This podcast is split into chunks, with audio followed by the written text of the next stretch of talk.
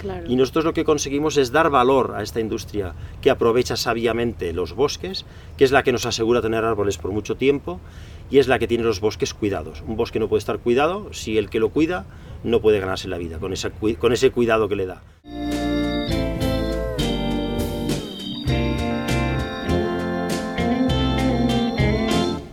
Hola, ¿cómo estáis? Soy Josefina Llargués. Bienvenidos a Mi Espacio de Salud, un podcast dedicado al bienestar.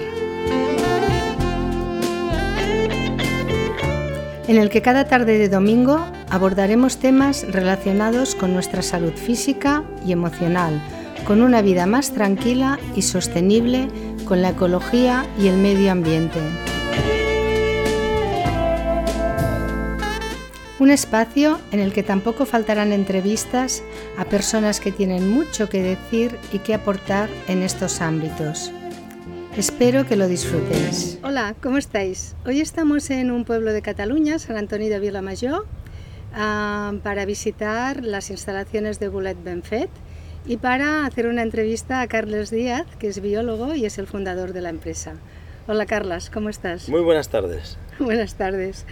Eh, hemos visitado las instalaciones y son una maravilla, me ha encantado y además las setas están buenísimas, pero me gustaría que nos explicases un poquito eh, cómo nació Bullet Bullet Benfet. ¿Fue casualidad o cómo, cómo surgió?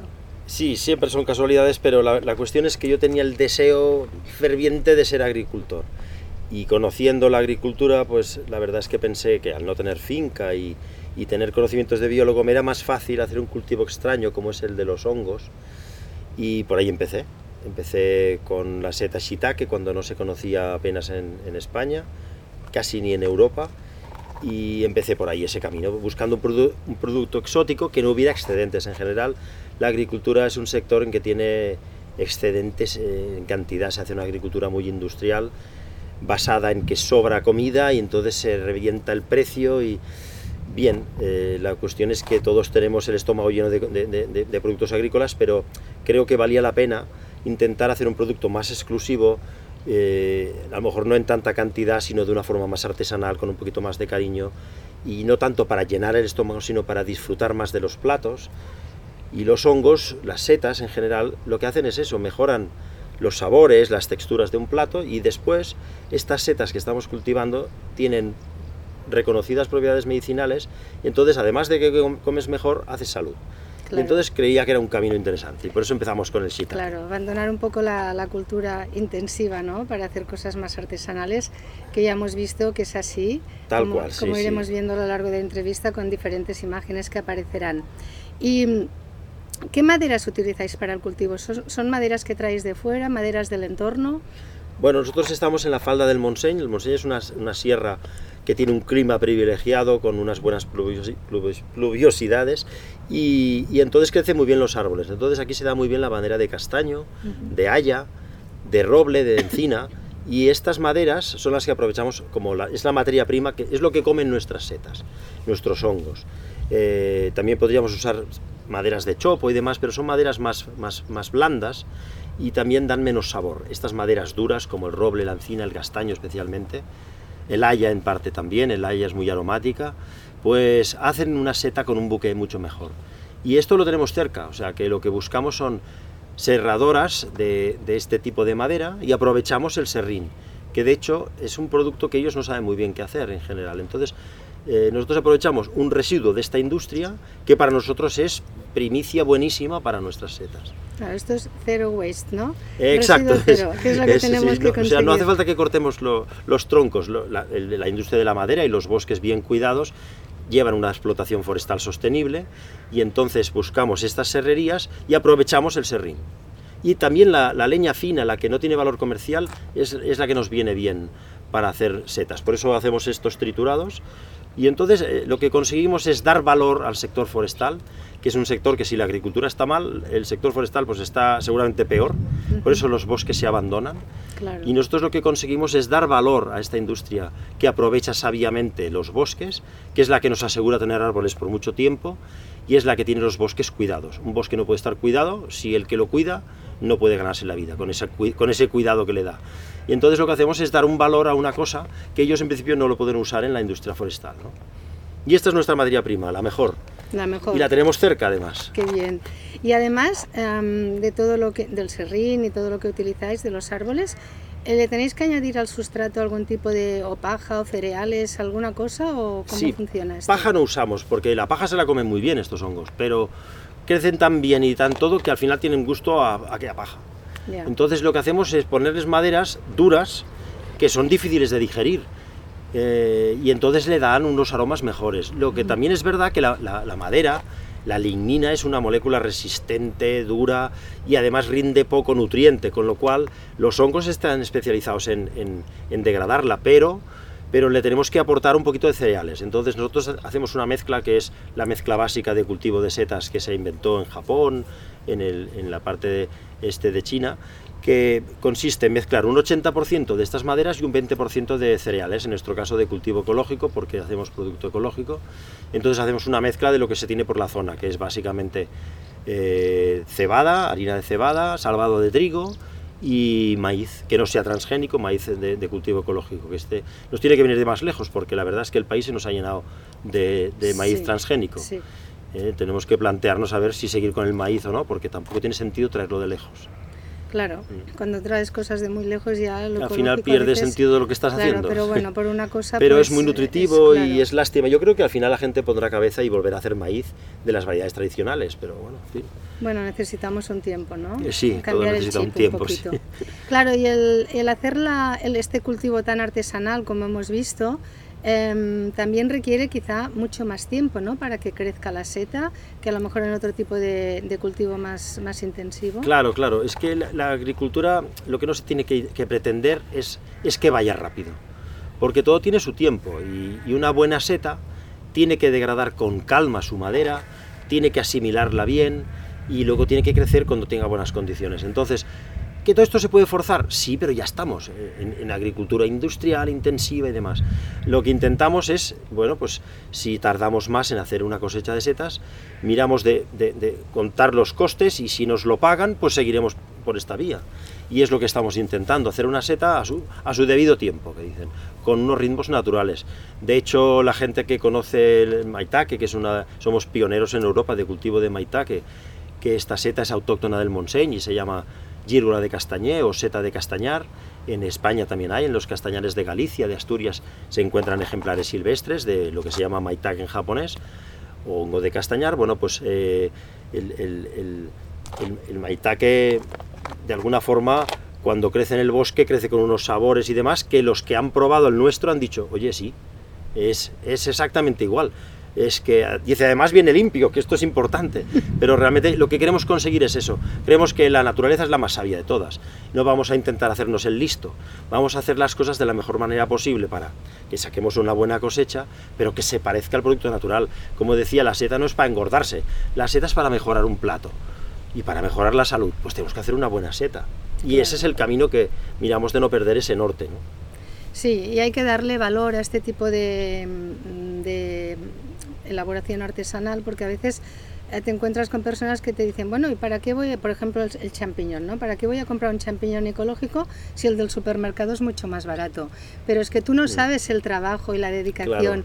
Yo hoy he sido consciente de ello, ¿no? De visitar vuestra, Sí. vuestra granja y creo que lo debería ver todo el mundo para darle mucho más valor a lo que realmente estás comprando, porque no es lo mismo una cosa que otra, aunque se parezca. Es cierto, y además a veces esto de que sale más barato es un poco mentira. O sea, yo creo que en algunos precios baratos que hay de según qué agricultura no está contado todo. O sea, si tú haces champiñón y el sustrato con el plástico y todo lo amontonas y lo tiras a un vertedero, ahí no estás contando todo lo que te cuesta ese champiñón, porque luego ese vertedero va a ser un desastre, va a ser un problema ecológico. Eso no está contado, eso lo pagamos entre todos. Exacto. Ah, no vale. ¿Nosotros qué hacemos? Pues tenemos que buscar un camino desde el inicio, este residuo de las serrerías o este serrín que recogemos, y al final esto dónde va? Pues hacemos un compost para que vaya otra vez a la tierra. Entonces cerrar estos ciclos pues eh, ahí sí que estamos contando ya todos los costes. Entonces, a veces que una cosa que sale barata en realidad no es tan barata. En realidad es que no se asumen todos los costes, los pagamos entre todos. Exacto, pero no, a veces no tenemos conciencia de ello, ¿no? Claro, claro, se esconde. Esto me cuesta un euro y es lo que me cuesta, en realidad no. Claro. Porque es lo que tú dices. Es como la carne barata. Dices, bueno, ¿qué pasa? Pues los purines los tiran por ahí, eh, ensucian los acuíferos.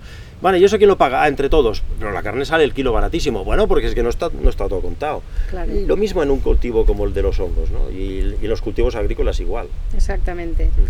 Y mm, he visto que aquí básicamente cultiváis uh, las tres setas que a mí me encantan, que son las, las, de mi libro Hongos Medicinales, el shiitake, el maitake y el reishi, ¿no? El reishi, sí. Que he tenido la suerte de probar un shiitake recién cortado y está... Es bueno, maravilloso. Espectacular, ¿no? Sí, sí. Entonces... Um, bueno, la, las setas, aparte de que yo, fíjate, yo pensaba que, que originariamente, por ejemplo, el maitake era de, del continente asiático. Luego sí. resulta que me acabo de enterar ahora de que... De es autóctono del Montseny, al lado. Es autóctono del Montseny también. Es que con el nombre maitake, claro, hay que, hay que pensar que los japoneses, Asia en general, nos lleva ventaja en el cultivo de setas.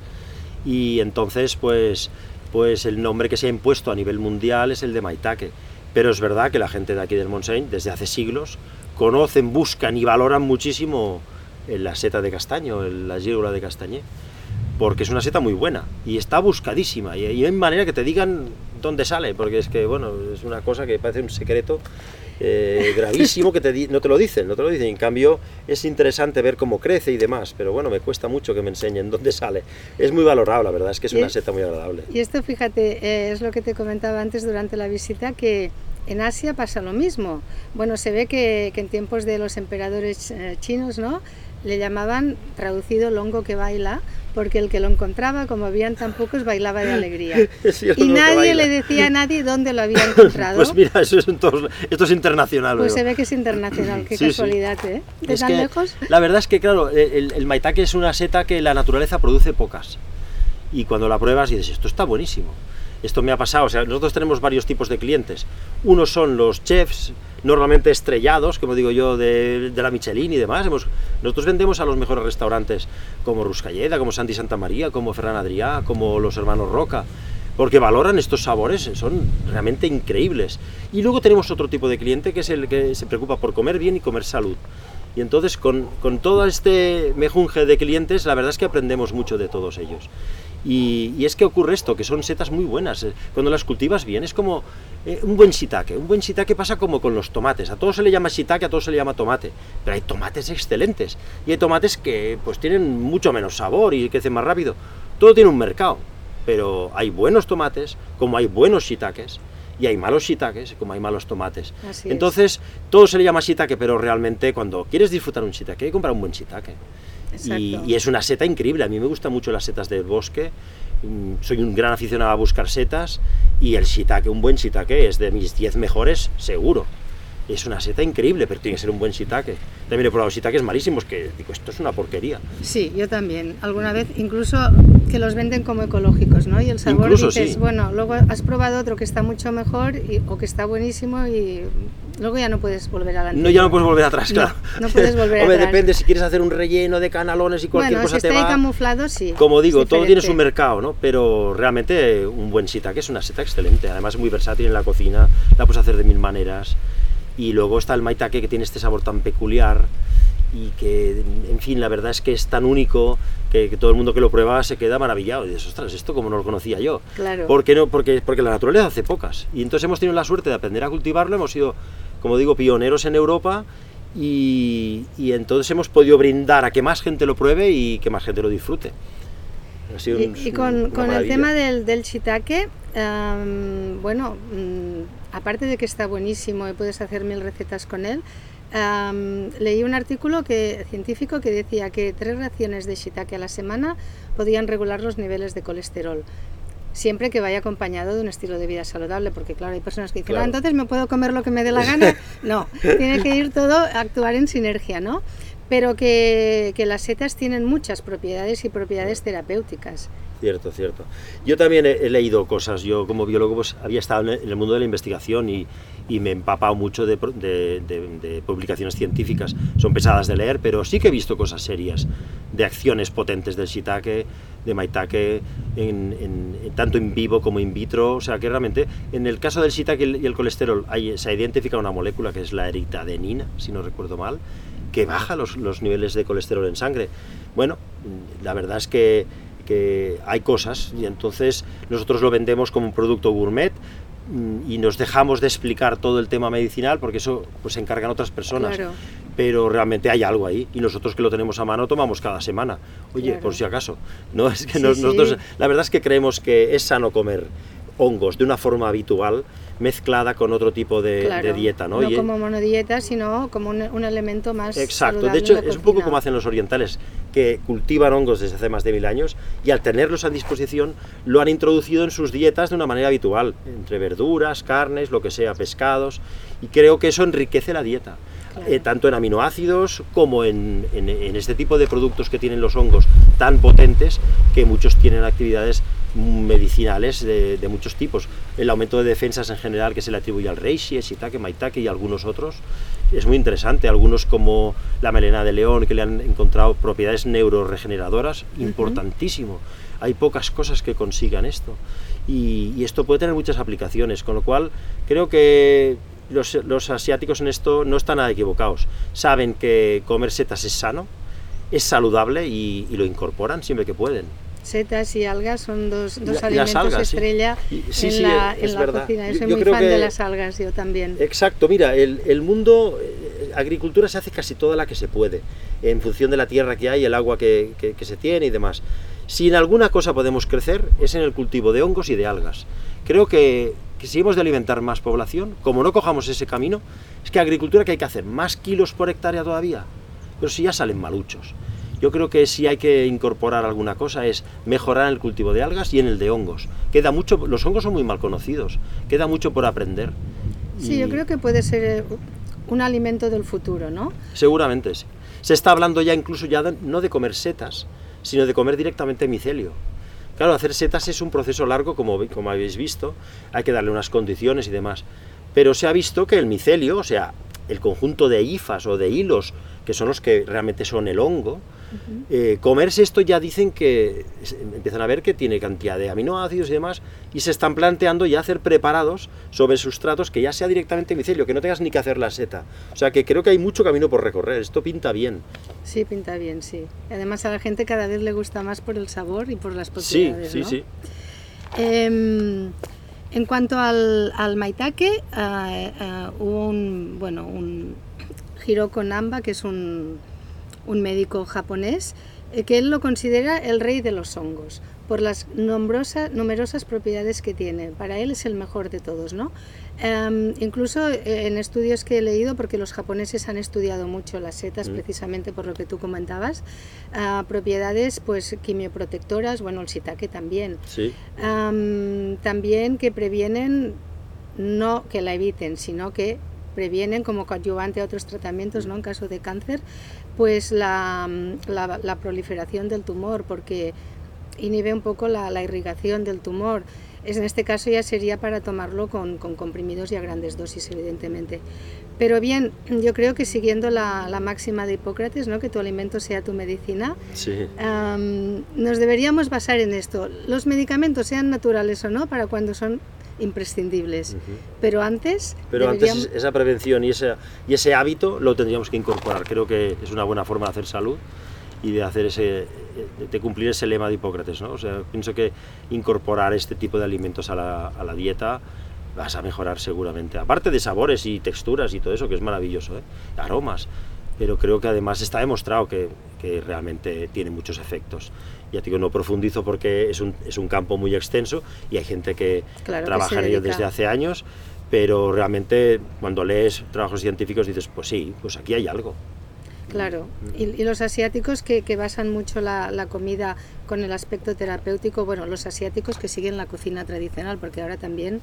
También se, están pasando a las hamburguesas sí, industriales. se están pasando a las hamburguesas, pero los que aún siguen no saben cuánto se equivocan, ¿no?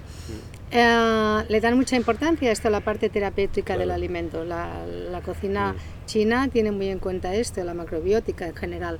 Bueno, tenemos cosas que aprender y que mejorar y eso también forma parte de la gracia de la vida, ¿no? Sí, sí, claro. y luego está, y, con esto ya acabaremos un poquito porque llevamos toda la tarde con, con Carlas dándole vueltas por todas las instalaciones, el reishi, que es un hongo maravilloso a la vista, y que, pero en cambio, claro, este no se puede consumir porque es muy leñoso. Es muy leñoso. Es como leña, ¿no? Sí, es, es, duro. Pero en cambio, parece ser que es, a nivel terapéutico es, que es uno de los más utilizados porque eh, regula el sistema nervioso y como vamos tan estresados por la vida, sobre todo en las sociedades modernas, pues la gente se toma mucho risa. Y además es anti-aging, previene el envejecimiento prematuro. Eso dicen, sí, sí, sí. Como nos preocupa tanto esto de hacernos viejos, ¿no? Pues, Por lo menos pues queremos vivir muchos años de la mejor manera posible. Esto sería lo ideal, ¿no? Más que no envejecer. Mm. Y aquí también tenéis, que lo cultiváis a menor escala, ¿no? Pero también, también tenéis. Sí, porque este, nosotros tenemos mucho cliente que es restaurante y demás. Y sí que algunos restaurantes lo quieren en fresco y lo rayan en los guisos por añadir ese componente fúngico a, a sus guisos, ¿no? pero son, son pocos, entonces pues hacemos menos cantidad. Claro. Y de hecho la mayoría del mercado es deshidratarlo y luego en general se vende para productos más de tipo farmacéutico, para, para farmacéutico que para, que para cocina en general. Es que es verdad, es lástima, es precioso y Te, dan, ganas de, darle languetazos, pero es duro, es duro. y también tiene, y es amargo también, ¿eh? es amargo. Hay que poner poca cantidad en polvo, en infusiones o en alguna sopa, pero bueno. Qué lástima, porque es tan bonito. En cocción, ¿no? Y una cosa que a veces las personas eh, que no conocemos bien el mundo de, de las setas mm, no sabemos, ¿Se pueden comer crudos? Porque hay gente que opina que sí, gente que opina que no, que no va bien para el aparato digestivo. ¿Es mejor cocinarlos o...? La verdad es que hay polémica con esto. Yo creo que hay personas que no las toleran bien en crudo.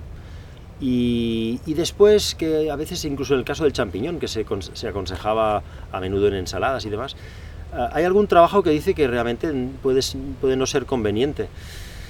¿Que está claro el tema? No. Entonces, yo creo que lo mejor es, ante la duda, pues abstenerse. Y nosotros incluso en la web hemos pasado a recomendar, oye, a pesar de que, yo te voy a decir, yo sinceramente me hago muchas veces eh, ensaladas con shiitake, sopas en las que me pongo shiitake y simplemente se escalda un poco. Yo habitualmente me lo puedo tomar crudo en ensaladas y demás. Creo que la recomendación es, oye, si por si acaso, cocínalo. ¿Quieres probar un día crudo? Bueno, pues como hay mucha gente que lo tolera perfectamente, pues no sé, pero yo creo que la recomendación es ante la duda vamos a cocinarlo, aunque sea un poco. Claro. De hecho, la, forma de cocinar el shiitake es un salteado rapidísimo, una cocción corta y fuego vivo, pim pam, dos minutos y fuera.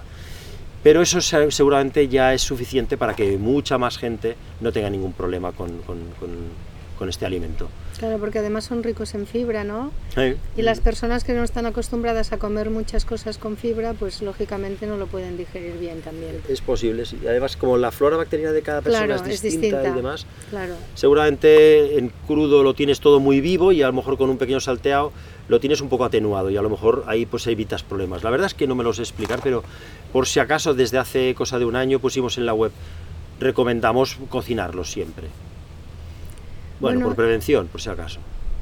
Y ya nos has comentado que tenéis clientes, muchos restaurantes y tal, y mm, también vendéis al exterior, fuera de Cataluña. Sí, o sea, lo que nosotros pretendemos es tener clientes de cada semana, como digo yo. Eh, y entonces esto, pues para ir cada semana es mejor que estén cerca. Claro. Pero es cierto que cuando hemos tenido, porque las cosechas nunca te van igual, un día te salen 200 kilos, otro día 300 y tú tienes unos clientes para cada semana y a lo mejor pues tienes para un consumo de 200. Esos otros 100 kilos, ¿qué haces?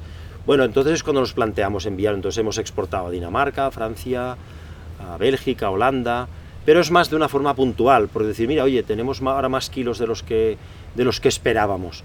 Bueno, pues le damos salida pero en general estamos enfocados a vender lo más cerca posible. Mucho mejor, cultivo de proximidad y además te garantiza la frescura también. Exacto, y además pensamos que es uno de nuestros puntos fuertes. O sea, estamos haciendo setas que hacen en Asia, en cantidades industriales. ¿Cuál es nuestro punto fuerte? Cogerlo y servirlo. A la que lo mareemos unas semanas ya puede llegar en avión. ya se parece al producto que viene de fuera, a pesar de que las setas, que son extremadamente mm, perecederas, se nota mucho el viaje. Entonces las setas viajan mal y entonces nuestro punto fuerte es una seta cogida y servida al día siguiente. Esto se nota y esto pensamos que no tenemos que, perderlo, a pesar de que a veces hemos tenido más kilos de la cuenta y los hemos llevado más lejos. Hay que decir que van rápido, van en camiones frigoríficos, todo lo que sea, pero la seta viaja mal. Entonces es una suerte poder servir a la gente que está cerca, porque es que te viene con todos los aromas, te viene viva todavía. Entonces eso, eso lo aprecian y entonces eso lo tenemos que conservar. Bueno, los que tengáis Bullet Benfet cerca, os animo a que lo probéis porque son una maravilla y no, es publicidad. La tengo convencida, ¿no? no es que es, verdad, es verdad que es así. porque lo he probado. Mm. Y bueno, me ha encantado venir a visitar la, la empresa de, de Carlas Díaz porque de verdad que cuando lo ves de cerca te das cuenta del valor que tiene este tipo de cultivo, además tan artesanal. ¿no? Hay algo muy importante que, que me ha gustado mucho es que el personal que, trabaja, además, cuéntanos simplemente bueno, somos un, centro especial de trabajo en la que miramos de dar trabajo a personas con discapacidad intelectual. Nosotros, eh, Bolet Benfet es la marca con que comercializamos las setas, pero nosotros somos una cooperativa que se llama TEP Bert. TEP es Taller Escola Barcelona. Eh, es un grupo cooperativo que somos más de mil, aquí en la granja somos 10, ¿eh? pero el grupo cooperativo somos más de mil, de los cuales 700 tienen discapacidad intelectual y entonces eh, lo que pretende la cooperativa es darles una vida plena, laboral, cuando se acaban y se jubilan, pues que puedan tener pisos eh, tutelados. Entonces, eh, el objetivo de la cooperativa es mirar de incluir estas personas en la, en la sociedad. Y qué mejor inclusión que darles un trabajo, que coticen en la, seguridad social, que se ganen un sueldo y se puedan plantear una vida o en pareja o con amigos. E incluso pues ahora que las personas con discapacidad normalmente superan en vida a los padres, no como hace a lo mejor un siglo, pues así les das un camino y unos objetivos de vida que, que creo que valen la pena y además no hay trabajadores más agradecidos que una persona que viene con ilusión a trabajar. En fin, esto me emociona. Es que y tanto. Y tanto, yo creo que esto es magnífico y además le da un valor añadido al producto que, que aún te dan más ganas de comprarlo. Pues nada, te agradezco muchísimo que nos hayas dedicado toda la tarde, aunque la entrevista sea tan cortita, pero ya veréis que las imágenes son, son maravillosas. Y muchas gracias y nos vemos en el próximo vídeo. Un placer. Gracias, gracias. Carlas.